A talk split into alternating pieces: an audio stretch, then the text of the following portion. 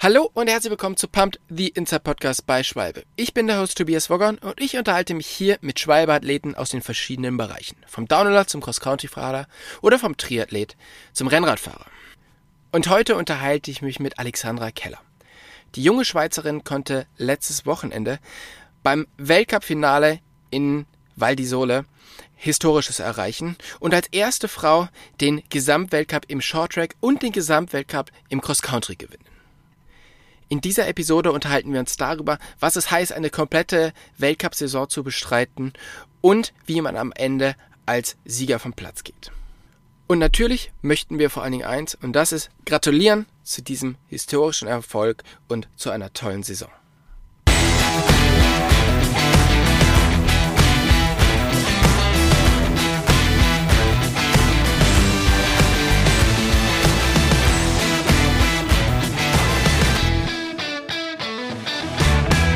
Hallo Alessandra, vielen, vielen Dank, dass du dir heute die Zeit nimmst, mit uns den Podcast aufzunehmen. Und natürlich vorweg erstmal herzlichen Glückwunsch zum ja, Gesamt Weltcup-Gesamtsieg im Cross-Country Olympisch und im Shorttrack. Wie geht es dir jetzt so ein paar Tage nach dem Rennen? Ja, ich habe mich von den ersten ähm, Strapazen erholt und ähm, es läuft natürlich viel. An dieser Stelle auch danke für die Einladung zum Podcast. Ähm, die Tage nach so einem großen Erfolg sind immer ähm, anstrengend, weil viel läuft, viel Gratulationen, Events und ja, Feiern.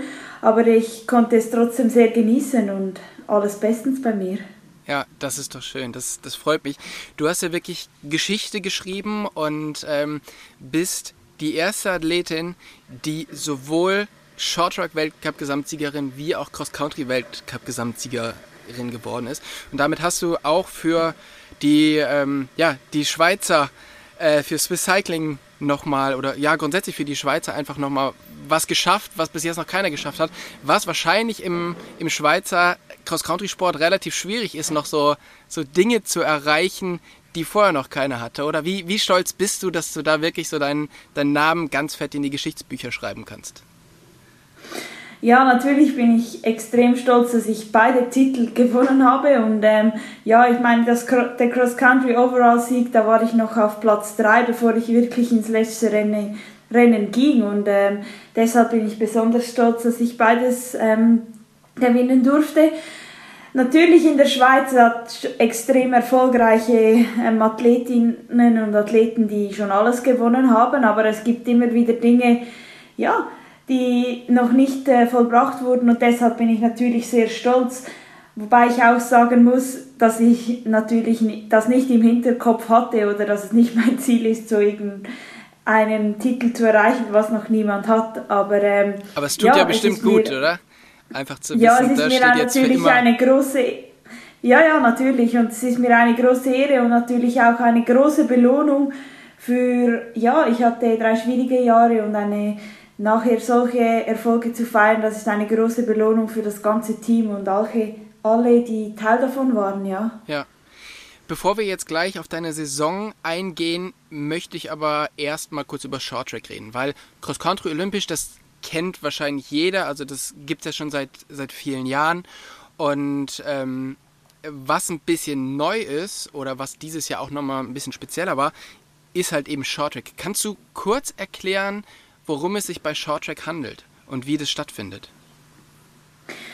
Ja, eben das Shorttrack-Format, das ist ähm, eine 20, ungefähr 20-minütige Disziplin.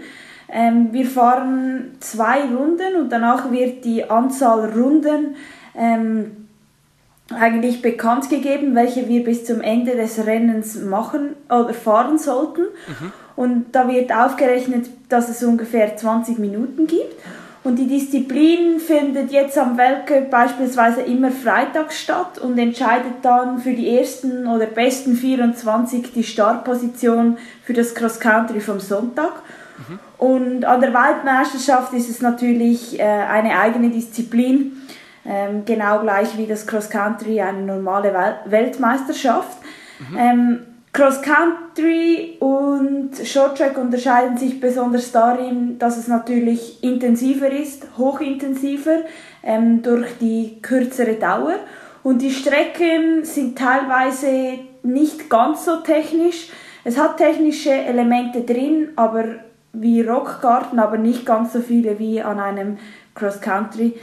Ja, folgedessen ist es trotzdem immer wieder spannend zu sehen, dass eigentlich im Cross Country ähnliche Athleten ganz vorne dabei sind, wie sie auch im Short Track sind, ja. Ja.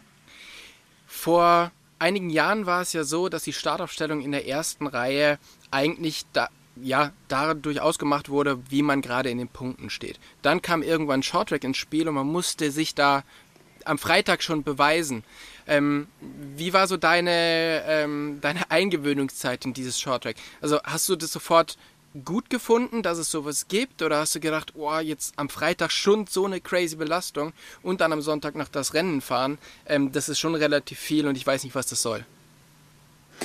Ja, also ich war eine bereits sehr ich war eine sehr junge Athletin, als ich das erste Mal Short Track fuhr. Also das war im 2018, als ich noch 22 Jahr, Jahre alt war. Mhm. Und ich war einfach von, eigentlich von Anfang an begeistert, weil aus meiner persönlichen Sicht braucht es, um dann beim Weltcup und auch beim Cross Country vorne zu sein, braucht es einen ganz kompletten Athleten. Und ähm, diese Komplexität und dass ein Athlet wirklich in allen ähm, verschiedenen Disziplinen performen kann, das wird natürlich auch beim Shorttrack gefordert. Und ähm, folgedessen, glaube ich, ist auch die Erholungsfähigkeit etwas, woran Athleten arbeiten können. Und ja, die Erholungsfähigkeit von Freitag bis Sonntag ist definitiv gefragt. Und ähm, eine, ein, und eine solche Fähigkeit als jungen Athleten bereits zu haben, das, das ja, braucht sehr viel und auch sehr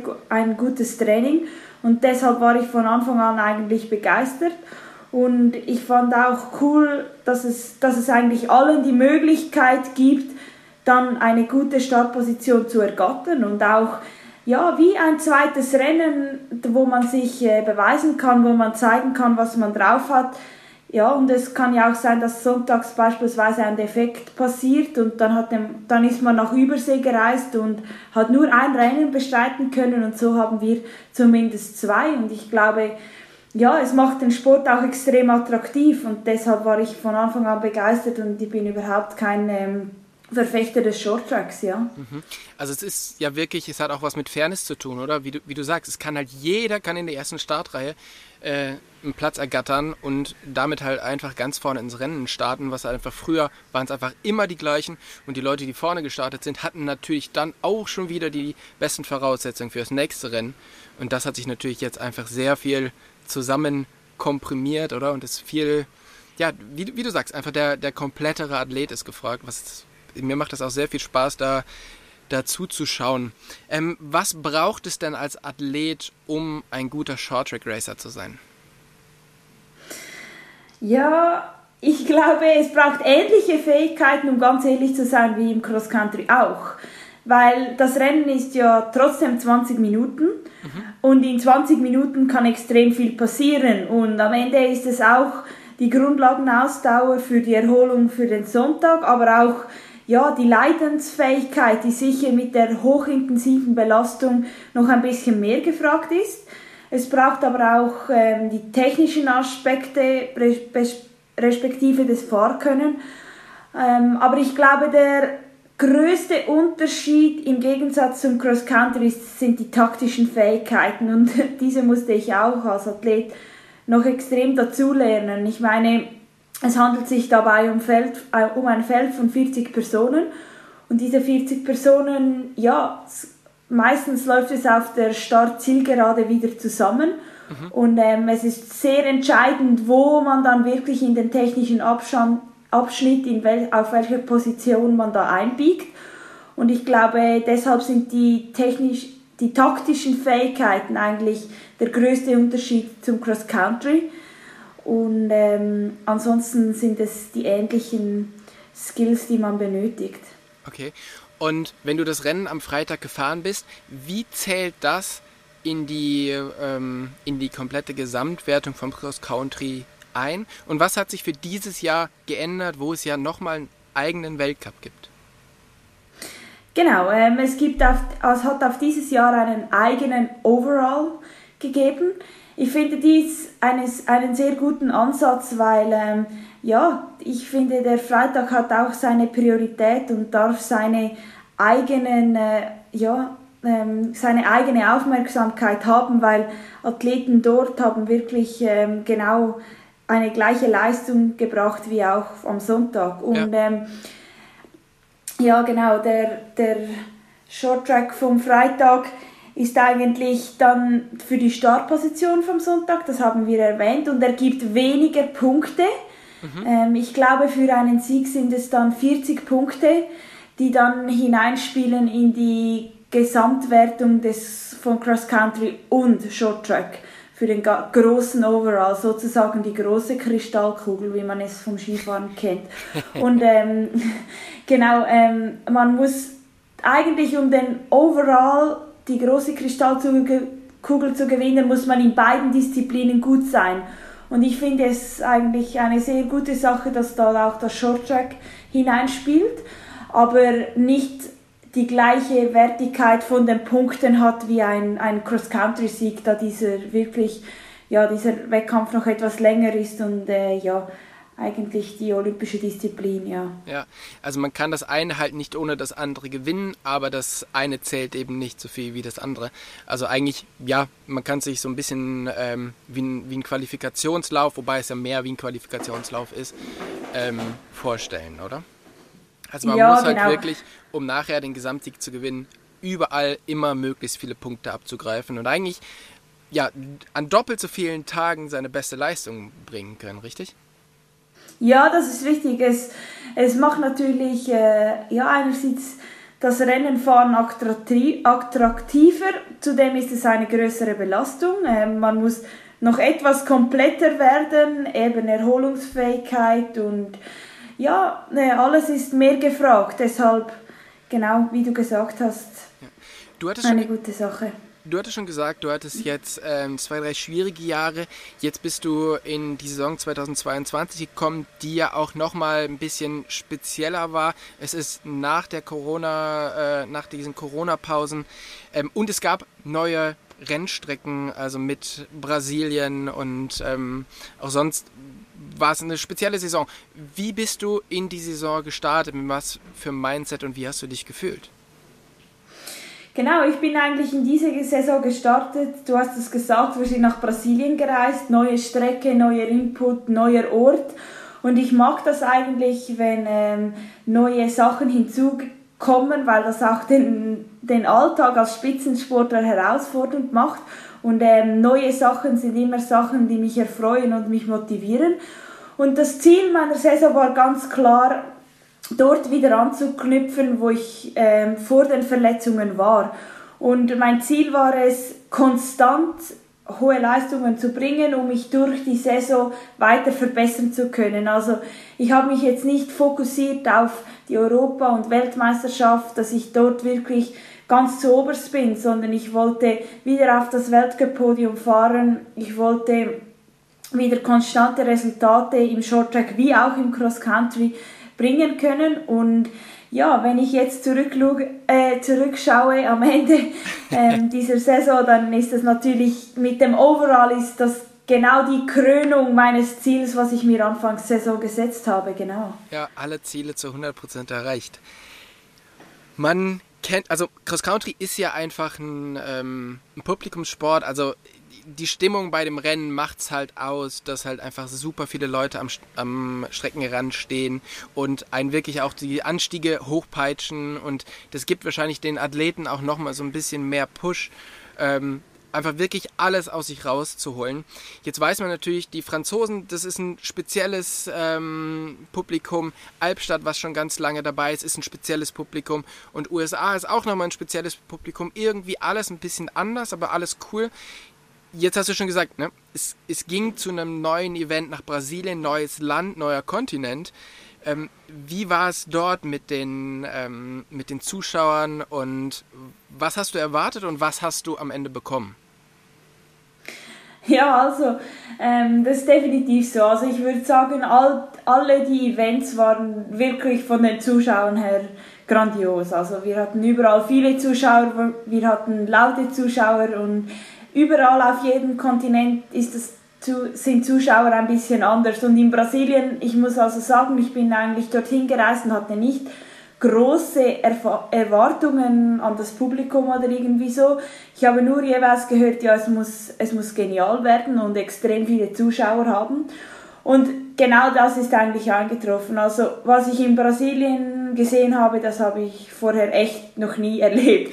Weil, ähm, ja, nur ein kleines Beispiel, wenn sobald wir auf, auf den Rennplatz gekommen sind, da mussten die Athleten hatten einen anderen Eingang und einen anderen Weg Richtung Strecke, Richtung Renngelände als die Zuschauer, weil es wäre wirklich unmöglich gewesen, als Rennfahrer durch die Zuschauer irgendwie Richtung Rennstrecke zu kommen. Und ähm, ja, das war, das war schon extrem und auch bei, bei den Trainings hatten wir bereits Tausende von Zuschauern und wir, wir haben die Strecke nur besichtigt und sie waren überall, wollten Selfies, wollten Fotos, wollten Unterschriften.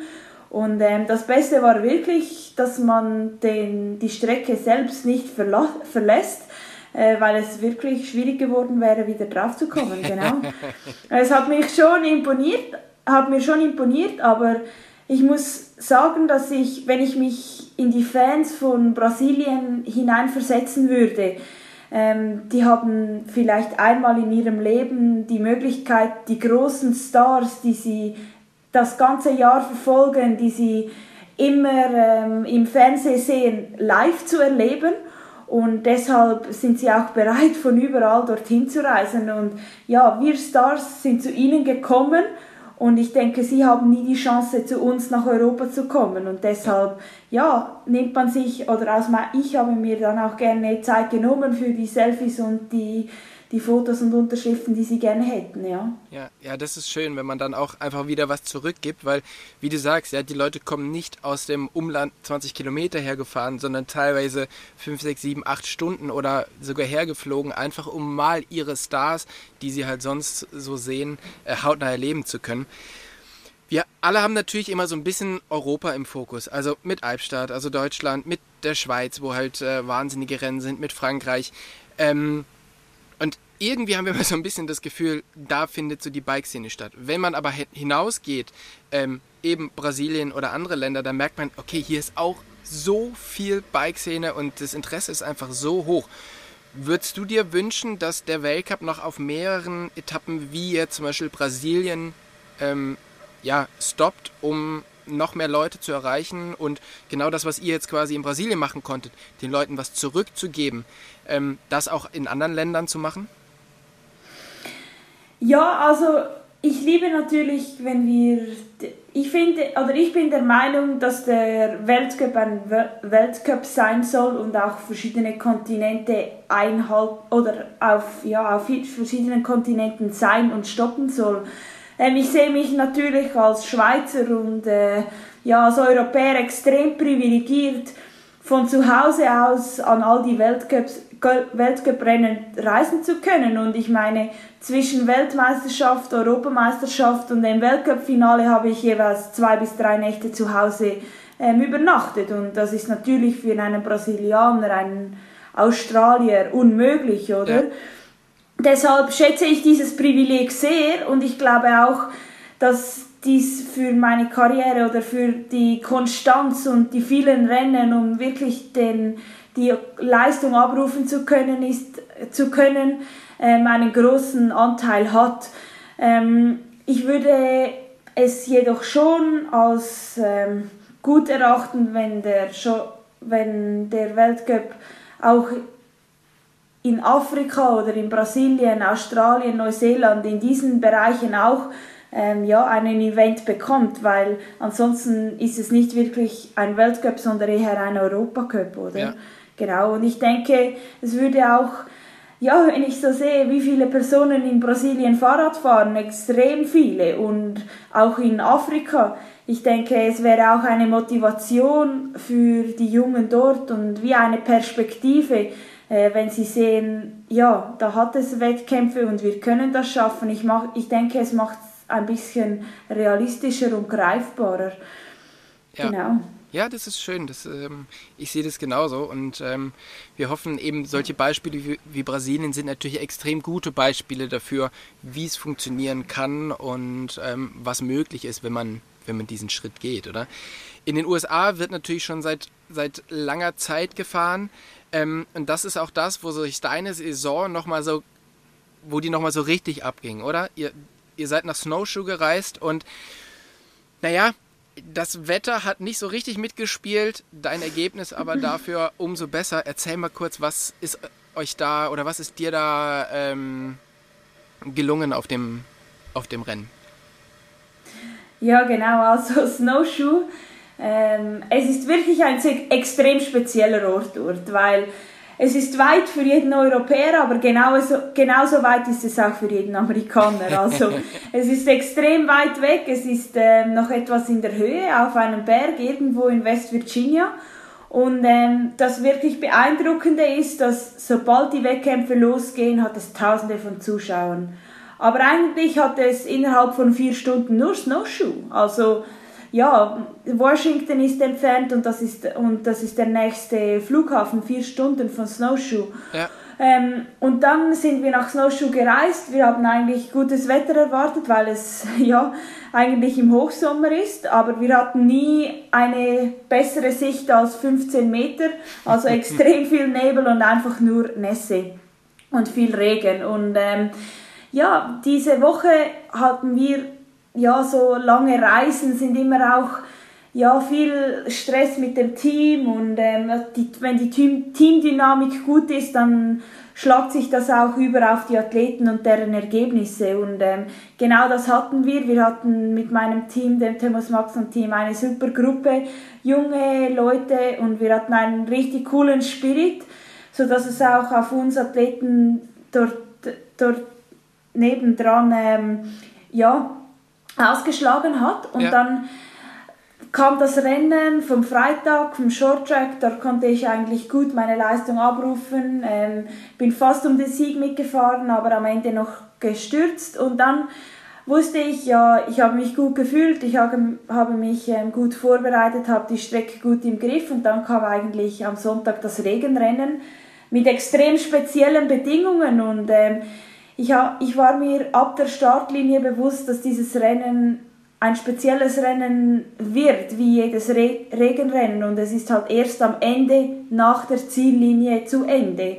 Und ähm, genauso ist es gekommen. Es sind immer wieder Stürze passiert und ähm, entscheidende Momente während dem Rennen. Und äh, mein Risikomanagement mit der ja, mit den Abfahrten, mit dem Aufstieg, mit dem Pushen und dem konstant Fahren hat mich schlussendlich zu meinem ersten Weltcup-Sieg gebracht. Ja. Ja, das war echt, das, das war Wahnsinn. Ich habe ähm, hab die Übertragung gesehen und das, es gibt ja Regenrennen, wo man halt einfach nass und dreckig ist. Aber das war so ein ganz spezielles Regenrennen, weil teilweise die Kommentatoren haben nicht mehr gewusst, wer da fährt, weil einfach so viel Dreck an euch Athleten geklebt ist und man hat keine äh, kein Numberplate mehr gesehen, man hat eure Gesichter nicht mehr gesehen, man konnte nicht mal mehr die Farbe vom Trikot sehen. So dreckig wart ihr. Hast du so einen so spezielle äh, Conditions schon mal erlebt im Vorfeld?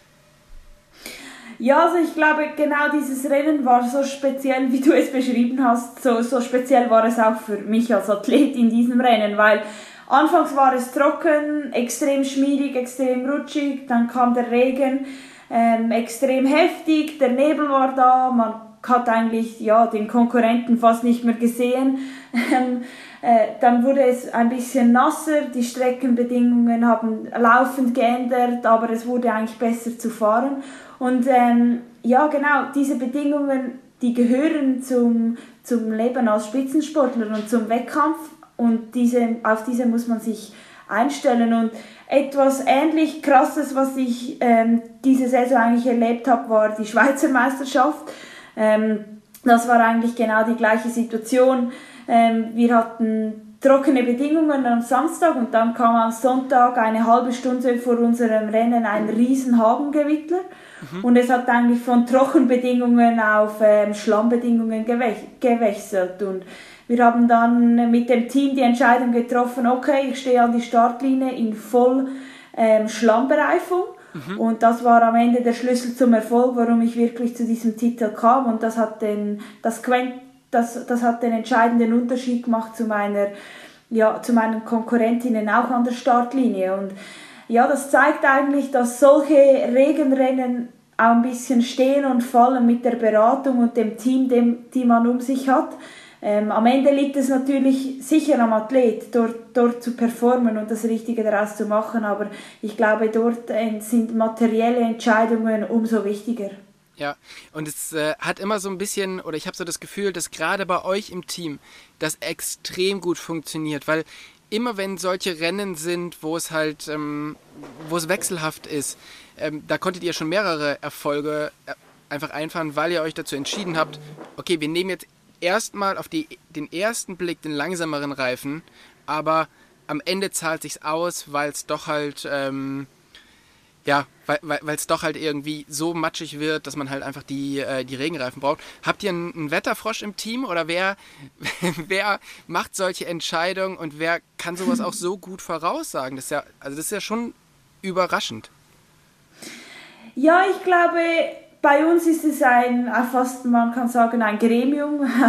Ähm, es sind mehrere Personen, die wirklich viel Erfahrung haben und ähm, die mich als Athlet am besten kennen. Und ich glaube, es gibt nicht ein richtig und ein falsch, sondern es gibt nur ein individuelles richtig. Und dieses Individuelle ist auf den Fahrstil, auf die, Fahr die Fähigkeiten des Athleten anzupassen. Und ähm, ich habe gute Leute im Team, in meinem Umfeld, die halt meinen Fahrstil kennen, mit dem Teammanager, Mechaniker, Partner. Und diese ähm, ja, wissen, was, was, was es braucht und kennen das Material bestens. Und ich glaube, ein Erfolgsrezept ist auch, dass der Mechaniker für jede Situation immer gewappnet ist. Also beispielsweise vor der Shorttrack WM in Leger haben wir fünf Minuten vor dem Start entschieden, okay, wir, wir wechseln den vorderen Reifen auf Regenbereifung. Ähm, falls der Regen wirklich kommt, wir gehen auf Nummer sicher, wir möchten das Risikomanagement richt, richtig machen und ähm, das war erneut ein richtiger Entscheid und ich glaube, das, das ist auch extrem wichtig als Athlet, dass man weiß, hey, ich fahre hier am Rennen mit der besten Bereifung, weil wir haben etwas außerhalb der Box gedacht, außerhalb des Bildes. Und ähm, ja, das gibt am einen Mal das, das nötige restliche Selbstvertrauen, um in das Rennen zu starten und zu wissen, hey, ich habe das beste Material an meinem Fahrrad. Mhm. Und das bringst du natürlich, bringt dich natürlich dann auch immer weiter, wenn du weißt, ich habe erstens das Material, auf das ich mich verlassen kann und ich habe auch die Leute im Hintergrund, auf die ich mich verlassen kann. Ich muss nicht alles alleine entscheiden, oder? Das gibt ja wahrscheinlich auch nochmal eine Sicherheit, die kommt die da auch daher, dass du schon einfach so lange mit den gleichen Leuten zusammenarbeitest? Ja, ich glaube, ich habe es auch schon in anderen Interviews erwähnt. Konstanz ist eine meiner Philosophien. Und ich glaube, Konstanz ähm, als Athletin, aber auch Konstanz im ganzen Umfeld und im Team ist ein Schlüssel zum Erfolg, weil wenn man sich immer wieder neu finden muss, erklären muss, schauen muss, was wirklich das Optimale ist, dann beginnt man eigentlich immer wieder von Neuem. Und ja die Leute um mich, die kennen mich jetzt schon lange, wir arbeiten lange zusammen und ähm, wir haben Erfahrungen gesammelt und auf diese Erfahrungen können, können wir ähm, zurückgreifen.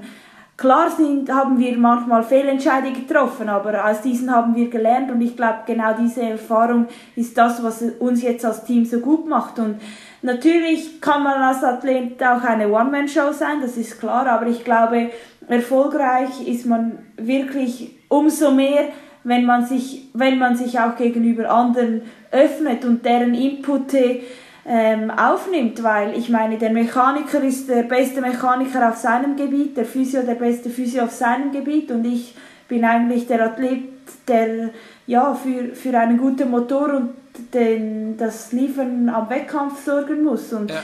wenn jeder so sein Puzzleteil und seinen Anteil dazugeben kann, dann kann es auch auf höchstem Niveau ähm, ja, funktionieren. Ja.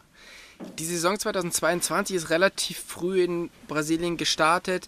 Ähm, dann habt ihr die komplette Weltcup-Geschichte durchgemacht. Ihr habt, ähm, du bist die WM gefahren, dann hast du schon gesagt, ihr habt eine sehr, sehr starke Schweizer Meisterschaft, bis die Schweizer Meisterschaft mitgefahren. Wie anstrengend ist so eine komplette Saison jetzt, wo sie vorbei ist? Weil es gibt ja auch verschiedene Athleten, die sich dazu entschieden haben, nicht die komplette Saison zu fahren, um hinten raus noch mehr Körner zu haben, weil die eben ihren Fokus anders gesetzt haben wie du. Aber wie anstrengend ist es? Ja, eine, dieses Jahr war wirklich die erste richtige Saison, auch für mich persönlich ohne Verletzung und ohne Corona, seit langem. Und Rennsaisons sind immer extrem ähm, anstrengend, das ist klar, aber ich glaube, als Athlet muss man auch immer die Balance finden, um sich zwischen den Wettkämpfen optimal erholen zu können. Also ja, da hat auch jeder seine eigenen Erfahrungen oder was ihm gut tut, damit er sich optimal erholen kann, damit er wirklich noch frisch ist bis Ende Saison. Und aus meiner Sicht, um die Saison wirklich konstant und gut zu fahren, braucht es einfach auch einen gesunden Körper. Es braucht ähm, ja auch ein bisschen Glück, dass man gesund, gesund bleibt und alles. Aber mit einem gesunden Körper, ja, dann ist eine solche Saison auch gut durchzustehen und es braucht natürlich auch immer wieder die Tage oder die Wochen, wo man sich erholen kann, aber das ist eigentlich mehr eine Sache des Trainings und der Prioritätensetzung und wenn man mit einem guten Plan in eine Saison startet, glaube ich, ist dies auch gut möglich und dann muss man flexibel bleiben und schauen, wie es verläuft und dann laufend adaptieren. Ähm, ja, da ist natürlich die Priorisierung durch die Saison oder anfangs der Saison ein extrem zentraler Punkt und dann einen sauberen Winter mit einer guten Basis zu, zu erschaffen, ja. Ja. Du bist eben durch die komplette Saison durchgekommen und jetzt geht es zum letzten Rennen, ähm, wo du das Leader-Jerseys im, im Short-Track fährst, äh, trägst und auf, im Cross-Country olympisch auf dem dritten Platz in der Gesamtwertung liegst und du weißt, vor dir am Sonntag ist jemand oder du musst dich gegen Leute messen, die diesen kompletten Block USA ausgelassen haben, die gerade wirklich super, super fit sind und ähm, die aktuelle Leaderin des, äh, des ganzen Felds tritt nicht an bzw. ist geschwächt. Wie hart ist es für den Kopf zu wissen, ich muss hier gar nicht gewinnen, sondern ich muss auf den und den Platz fahren? Oder oder war es gar nicht so viel Taktik, sondern du hast halt wirklich versucht, all in und äh, mal schauen, was geht?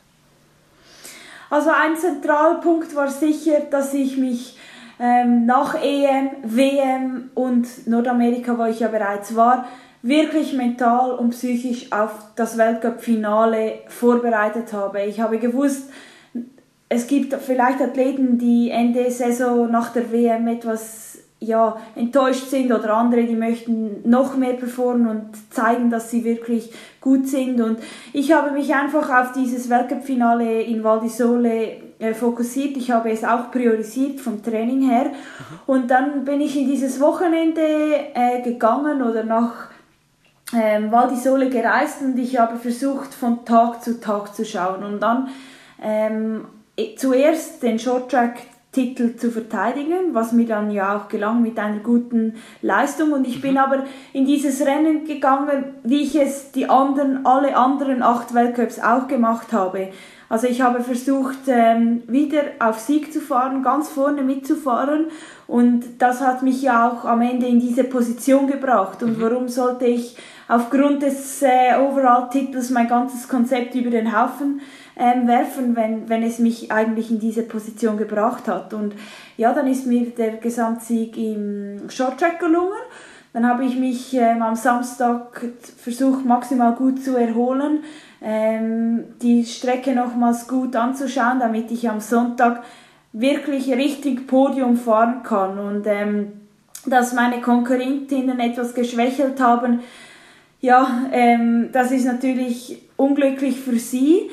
Aber um den Overall zu gewinnen, braucht es wirklich extrem, es braucht wirklich alles und das hat ja. es eigentlich erneut gezeigt. Es braucht die Gesundheit, es braucht konstante Leistungen über alle Weltcup und ähm, ja, ich bin dann in dieses Rennen gegangen mit dem Ziel, Richtung Podium zu fahren, damit ich eigentlich maximal viele äh, Punkte gut machen kann. Und ähm, das ist mir gelungen. Ich bin dann Sechste geworden und das hat gereicht, um den Overall auch im Cross Country zu holen. Mhm. Man hat aber gesehen, du hast extrem gelitten und hast extrem gekämpft. Ähm, und als du ins Ziel gekommen bist, bist du auch mehr oder weniger erstmal vom Rad gefallen. Ähm, wusstest du da schon, dass du den Gesamtsieg gewonnen hast oder war es da immer noch so ein bisschen, also wie viel Informationen hattest du zu dem Zeitpunkt, als du ins Ziel gekommen bist? Ja, also ich hatte extrem gute Leute an der Strecke, die mir natürlich immer wieder Updates gegeben haben und ähm, sie, sie haben mich eigentlich informiert, wie es steht und sie haben mir aber nicht gesagt, dass es jetzt schon reicht, sondern mhm. sie haben gesagt, fahr, fahr Richtung Podium und ähm, dann auf der letzten Runde, ja, ich, ich wollte einfach den Overall wirklich und ich habe versucht, alles zu geben, weil auch dort bin ich der Meinung, um einen Overall zu gewinnen, muss man bis zum Ende kämpfen und man muss alles aus sich rausholen. Ich wollte es auch nicht ähm, auf eine Lotterie ankommen lassen, sondern bin einfach gefahren mit, mit allem, was ich hatte und ähm, ja, ich wollte mir nicht im Ziel irgendwie vorwerfen müssen, ja, ich habe nicht alles gegeben, sonst hätte es gereicht. Ähm, deshalb bin ich auch voll gefahren und dann in der letzten Runde habe ich wirklich extrem gelitten, sodass ich nicht mal mehr wirklich die Informationen von außen filtern konnte.